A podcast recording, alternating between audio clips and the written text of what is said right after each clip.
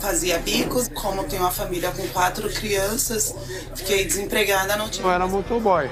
Aí eu sofri um acidente, o INSS cancelou meu benefício. 500 reais de aluguel que eu pagava, estava quatro meses atrasado. De um lado, a pandemia ceifando vagas e renda. De outro, o crescimento de uma despesa incontornável. Desde o ano passado, o IGPM, também conhecido como a inflação do aluguel, vem subindo bem acima da inflação oficial. Está em mais de 30% acumulado nos últimos 12 meses. Combinados, esses dois fatores levaram muitas pessoas a um beco sem saída. Eu não tive mais condições de pagar e fui despejada. Não tinha como pagar meu, mais meu aluguel, fui despejado. Quem é que vai ter um dono da casa que vai dar quatro meses, cinco meses para você morar? Ninguém que dá. Receber esse papel deixou todo mundo sem chão. Na situação que a gente está vivendo, é que mal temos é, o que comer na mesa devido a essa pandemia, não termos mais um teto também, não ter uma casa, tirou o chão de todo mundo. Em duas oportunidades, o governo federal barrou iniciativas do legislativo que visavam atenuar essa chaga. O presidente Jair Bolsonaro vetou o projeto de lei aprovado pelo Congresso Nacional que suspendia os despejos por causa da pandemia.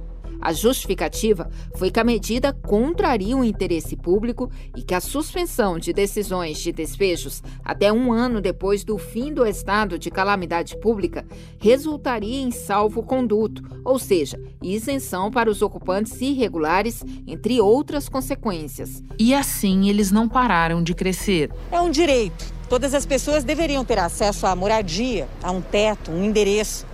E se antes esse direito já não era garantido a muitos brasileiros, com a pandemia piorou. De março do ano passado, início da pandemia, até agosto de 2020, 6.373 famílias foram despejadas. Agora, já são quase 22 mil. E mais de 91 mil estão ameaçadas de ir para a rua. Nos últimos 12 meses, um aumento de 485%. Até o STF entrar em cena. O ministro Luiz Roberto Barroso do Supremo Tribunal Federal suspendeu, pelo prazo de seis meses, o despejo de vulneráveis e as desocupações e remoções forçadas nesse momento da crise sanitária. E agora, também a lei que o executivo tinha barrado. Vai entrar em vigor o projeto que suspende despejos durante a pandemia. O presidente Jair Bolsonaro tinha vetado essa medida, mas o Congresso derrubou o veto. Os despejos ficam proibidos até 31 de dezembro. Vale para aluguéis residenciais de até 600 reais e para aluguéis comerciais de até 1.200 reais. Da redação do G1, eu sou Renata Luprete e o assunto hoje é despejo um episódio para entender como o Brasil, na contramão de outros países, atravessou boa parte da pandemia sem nenhuma proteção para inquilinos e outras pessoas em situação vulnerável de moradia.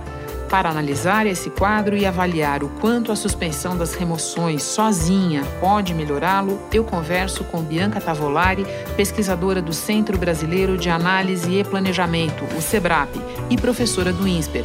Antes falo com Giba Bergamin, repórter da Globo em São Paulo, que há quase duas décadas acompanha esse tema. Quarta-feira, 29 de setembro. Giba, você cobre movimentos por moradia desde 2004, conhece bem essa realidade. Pode dimensionar para nós como a pandemia agravou a situação de famílias sob risco de despejo e remoção? Renata, é possível dimensionar sim, é, tanto quando a gente fala em números, como também na percepção de quem vai a ocupações ou entrevista pessoas que moram em casas ou apartamentos alugados e não tem mais condições de pagar o aluguel. É isso que a gente percebeu durante toda a cobertura da pandemia, quando a gente ia fazer reportagens do ponto de vista de economia popular, né, da situação das pessoas. Mas, de maneira geral, quando a gente fala em números, tem uma campanha nacional chamada campanha Despejo Zero. Eles fazem um levantamento em todo o país que aponta o número de pessoas despejadas ou ameaçadas de despejo. Para a gente ter uma ideia, em agosto de 2020 eram 6.373 famílias despejadas. Em agosto, esse número saltou em agosto de 2021 para 21 mil famílias ou seja, um número muito expressivo, um aumento considerável de famílias despejadas. Os estados com maior número de despejos, segundo o levantamento, foram Rio de Janeiro, São Paulo e Amazonas. Essa entidade, essa campanha, ela faz um levantamento junto às demais entidades de moradia Brasil afora. E nessa pesquisa deles, eles fazem uma detecção também das pessoas ameaçadas de despejo. Em agosto de 2020, essas pessoas ameaçadas de despejo eram é, aproximadamente 18.840 famílias, um número que aumentou para mais de 93 mil pessoas em agosto de 2021. Claro que tudo isso a gente vê também nas ruas quando a gente fala com as pessoas em ocupações ou pessoas que estão morando em prédios e apartamentos e se veem numa situação tão difícil para conseguir pagar o aluguel, por exemplo. Só em São Paulo são 36.800 pessoas ameaçadas de despejo. Um levantamento do Secov São Paulo, o Sindicato das Empresas da Área de Habitação, junto ao Tribunal de Justiça de São Paulo, aponta que só em julho foram 901 ações de despejo relacionadas ao mercado de locação. A maioria delas por não pagamento de aluguel. Vamos lá então ao que você vê nas ruas. Não faz muito tempo você esteve numa ocupação na zona leste de São Paulo, que seria alvo de uma reintegração de posse, acabou suspensa essa reintegração. Eu acho que esse lugar vai ilustrar bastante a escalada do problema que você está descrevendo para nós. Pode contar que ocupação é essa, como ela se formou e como é que ela cresceu ao longo dos últimos meses? Essa ocupação ela se chama Ocupação Jorge Hereda, esse nome é o nome de um antigo secretário de habitação. Ex-presidente da Caixa, né? Exatamente, que faleceu de um câncer. É, é uma ocupação que ela começou em julho, segundo o pessoal das lideranças dessa ocupação, da entidade responsável por essa ocupação. Tinha 200 famílias e, segundo o Matheus, que é um dos responsáveis pela ocupação, hoje está em aproximadamente 800 famílias. De 200 famílias, subiu para 800 famílias. Ou seja, mais gente foi chegando nessa ocupação e, segundo eles, estão com, esperando essa reintegração de posse com muita apreensão, apesar de neste momento ela estar suspensa por uma decisão da justiça. O que, que eu pude ver lá entrevistando as pessoas? São famílias que pagavam aluguel, perderam seus empregos ou seus subempregos também, porque muitos deles que eram, por exemplo, camelôs, faziam serviços que a pandemia fez sumir os clientes deles. Então são pessoas que já viviam numa situação difícil, mas que conseguiam de alguma forma pagar um aluguel. Com a pandemia, perderam seus empregos, suas fontes de renda e não tinham mais condições de pagar aluguel. Era ou pagar aluguel ou colocar comida na mesa. Eu cheguei a pagar 500 reais no aluguel, só que ainda tinha água, tinha luz, o bujão que tá caro, o nosso alimento, a mistura. Para o nosso salário que a gente ganha, um salário mínimo, não dá para viver as pessoas desistiram de pagar aluguel porque não tinham mais condições. Então a ocupação é uma maneira dele viver de alguma maneira numa comunidade sem pagar o aluguel ou pagando no máximo algum auxílio que eles juntam algum dinheiro entre eles para juntar algum dinheiro para comida, para medicamento, coisas que são comuns em ocupações. São famílias que não conseguem mais pagar o aluguel, optam pela ocupação até que encontrem uma maneira de conseguir pagar um aluguel. Até porque as que recebem o auxílio aluguel, por exemplo, 400 reais, as pessoas não conseguem alugar nenhum barraco de madeira hoje. Então, esse é o tipo de família que vai parar numa ocupação. É aquela que já não tem mais condição, não tem mais fonte de renda nenhuma. Ou vai morar embaixo de pontos e viadutos, ou vai para uma ocupação. Giba, e por fim, eu não tenho dúvida que você ouviu muitas histórias de impacto na ocupação. Tem alguma que você poderia, gostaria de compartilhar conosco?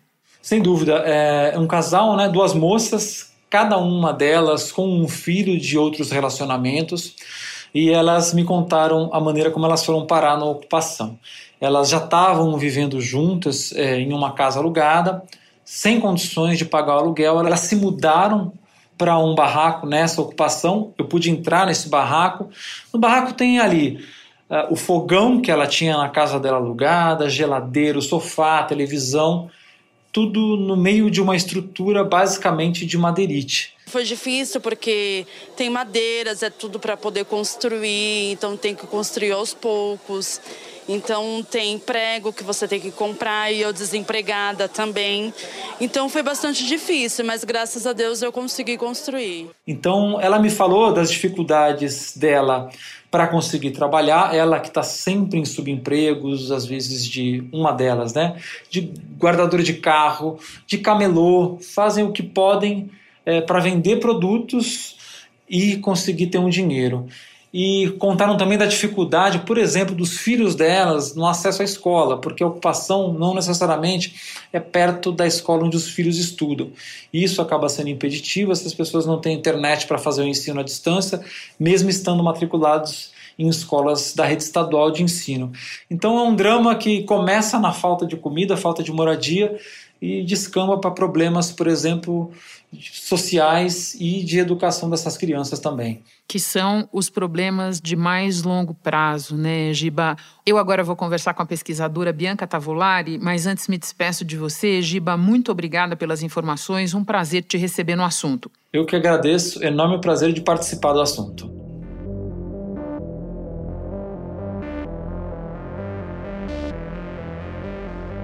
Bianca, setembro de 2021 mais de ano e meio desde o início da pandemia e agora o Congresso derruba o veto do presidente Jair Bolsonaro a um projeto para sustar os despejos. Você pode começar explicando como é que fica agora, até considerando que diferentes estados tratam dessa questão de maneira muito diversa. Claro, essa é uma ótima pergunta, né? A gente teve uma série de idas e vindas no Congresso sobre a matéria dos despejos e remoções, né? Então, tanto aquelas pessoas que iam ser impactadas por despejos no sentido técnico, ou seja, né, nas suas relações de locação, inquilinos e proprietários, né? Então, o inquilino que não podia mais pagar seu aluguel e que ia ser removido é, da sua casa, do seu apartamento por falta de pagamento ou por qualquer outra razão que impedisse que ele ou ela cumprissem o contrato, mas também remoções, né? No sentido de que tem pessoas que ocupam imóveis vazios, né, que se valem é, de, de, ocupações de, de, terrenos e que também seriam removidas no sentido de reintegrações de posse. Então, esse projeto de lei, né, que, que é bom também a gente contextualizar, ele é um substitutivo do deputado Camilo Capiberibe, há vários outros projetos que tinham sido é, de iniciativa de vários deputados e deputadas ao longo do ano de 2020 na Câmara, então vários partidos, a gente tem um espectro muito amplo de partidos é, que, que se entenderam que essa questão era importante e que foram então consolidados nesse único projeto que teve a sua tramitação aprovada né, no Congresso e que foi vetado pelo presidente Bolsonaro, que agora né, é, o Congresso reverteu os vetos. Isso é muito importante, né, porque, como você falou, a gente já está há mais de um ano e meio na pandemia, e se a gente compara com diversos outros países no mundo, né, essas medidas foram tomadas logo no início. Né? 11 milhões de famílias estão com os aluguéis atrasados nos Estados Unidos e temem ser despejadas o então presidente Donald Trump e depois o presidente Joe Biden assinaram decretos proibindo os despejos em meio à pandemia. A ideia, né, a racionalidade por trás de uma medida como essa era justamente dizer, olha, quando eu tenho uma pandemia, as pessoas vão perder rendimentos, né? Vão perder seus empregos, vão perder é, é, pessoas próximas, não vão conseguir mais cumprir com seus compromissos, nem do ponto de vista do aluguel, mas também não vão conseguir moradia, né? E diante do fato de que eu tenho, né, como medida essencial da pandemia, ficar em casa, né? Não é só mais uma questão de direito à moradia, é também uma questão de direito à vida. Agora que a gente tem uma lei que foi aprovada pelo Congresso em âmbito federal, que trata desses dois planos, ela se sobrepõe a todos os estados. Até 30 31 de dezembro, fica proibida a remoção de pessoas se elas provarem que não pagaram aluguel por causa de perdas financeiras na pandemia. Projeto abrange imóveis urbanos de moradia ou trabalho, individual e familiar. Então, é pela primeira vez, né, a gente tem uma proteção importante legislativa que abarca o Brasil inteiro, que tem que ser levada em conta por todo o judiciário. Antes disso, a gente tinha tido a decisão do ministro é, Luiz Roberto Barroso na ação de descumprimento de preceito fundamental 828, que tinha também é, falado, né, que suspendia-se então os despejos e as remoções até é, é, o final de dezembro desse ano, mas agora vem pelo legislativo e essa é muito importante, é de fato uma conquista para a gente pensar esse tema e esse direito tão importante agora, especialmente na pandemia. Bianca, a gente sabe que os despejos e as remoções cresceram porque a gente vê nas cidades, no relato das pessoas, mas na hora que a gente vai procurar os números desse problema, a gente percebe que as informações são escassas. Por que é assim?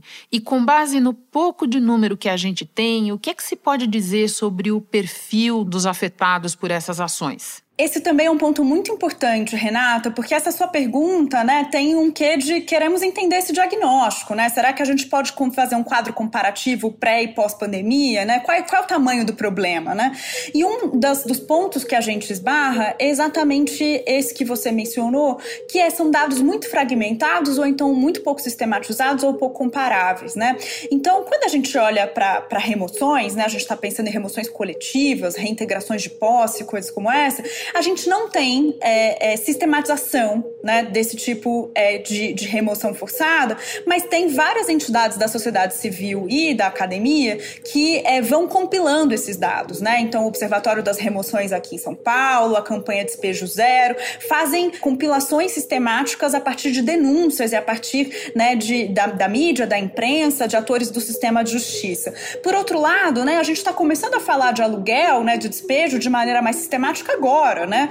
Porque é, o aluguel se tornou uma nova vulnerabilidade na pandemia, na medida em que muitas pessoas tinham feito seus contratos de locação residencial antes da pandemia, com valor, né, sem imaginar que iam ser impactadas é, de maneira severa, e começam a entender que esse problema é um problema individual, como se tratasse só de uma relação entre proprietário e inquilino, né? Mas é de fato um problema estrutural nas minhas pesquisas, né, levantamos dados sobre isso, sobre despejos, é, no caso dos aluguéis, no Tribunal de Justiça de São Paulo. E o que a gente consegue ver, né, pensando especificamente para o ano de 2020, no Tribunal de Justiça de São Paulo, é que esse, as ações de despejo não aumentaram. Elas continuam razoavelmente é, no mesmo patamar dos anos anteriores, né, 2019, 2018. Tem uma baixa ali por março, abril, maio, né, que mostra também que era um momento que o judiciário não estava funcionando plenamente, né? A gente estava implementando home office. Nada estava funcionando, né, Bianca? Exatamente, exatamente. Mas o que, que esses dados contam pra gente, apesar de não ter aumentado é, de maneira significativa,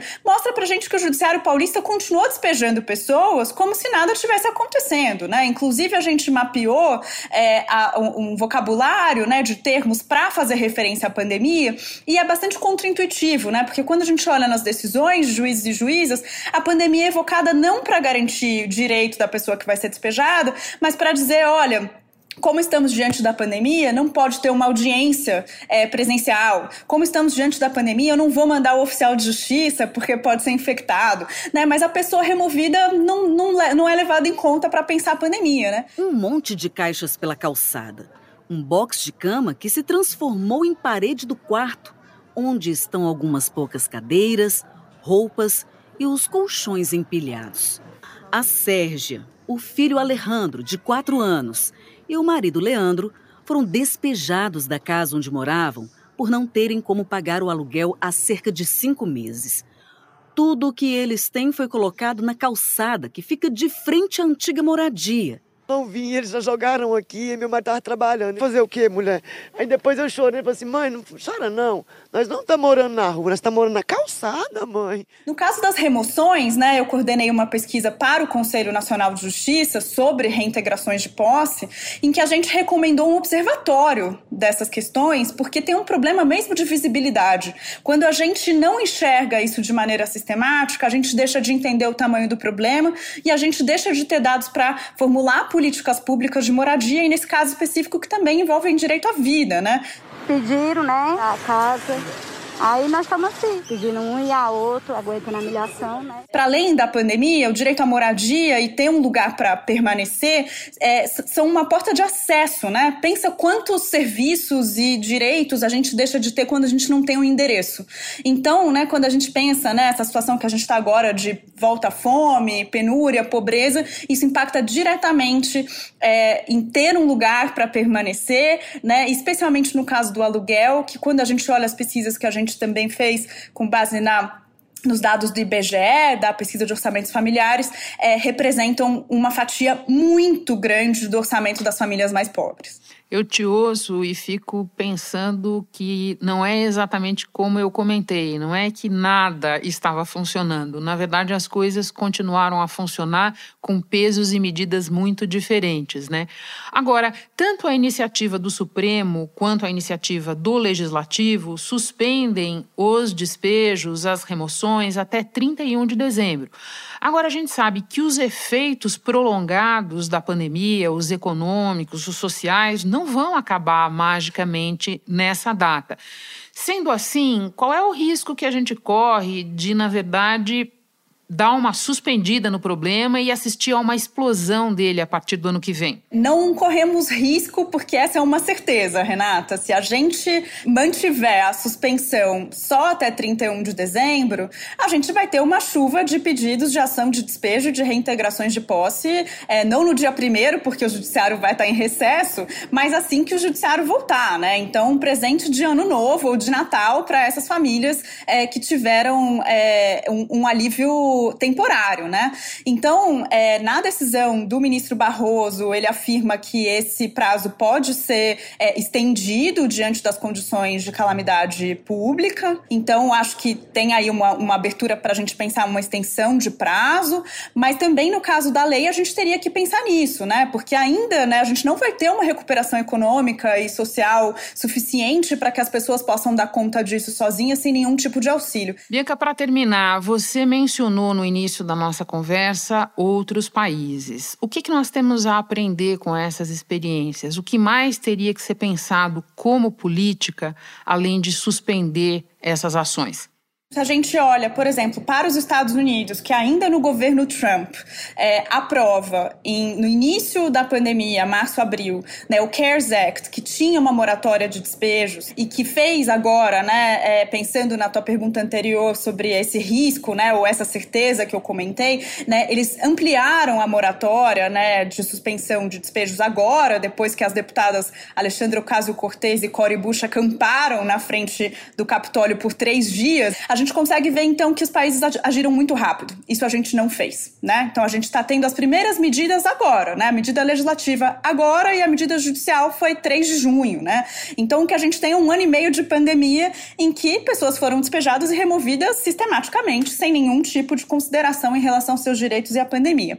A segunda coisa que a gente pode aprender com outros países é que alguns países fizeram fundos, né, com vouchers para que as pessoas pudessem pagar seus aluguéis ou que pudessem pagar seus financiamentos imobiliários, né? Então a Espanha fez isso, o Reino Unido fez isso, a Argentina tem uma discussão sobre isso também. Teve discussão entre pequenos proprietários e grandes proprietários para saber, né, para não estrangular, né, a fonte de renda de quem vive de aluguéis, por exemplo, né? Então, um diagnóstico amplo para tentar pensar essas duas coisas, né? Bianca, muito obrigada por todas as explicações. Um prazer te receber aqui no assunto. Até a próxima. Eu que te agradeço, Renato. O prazer foi meu.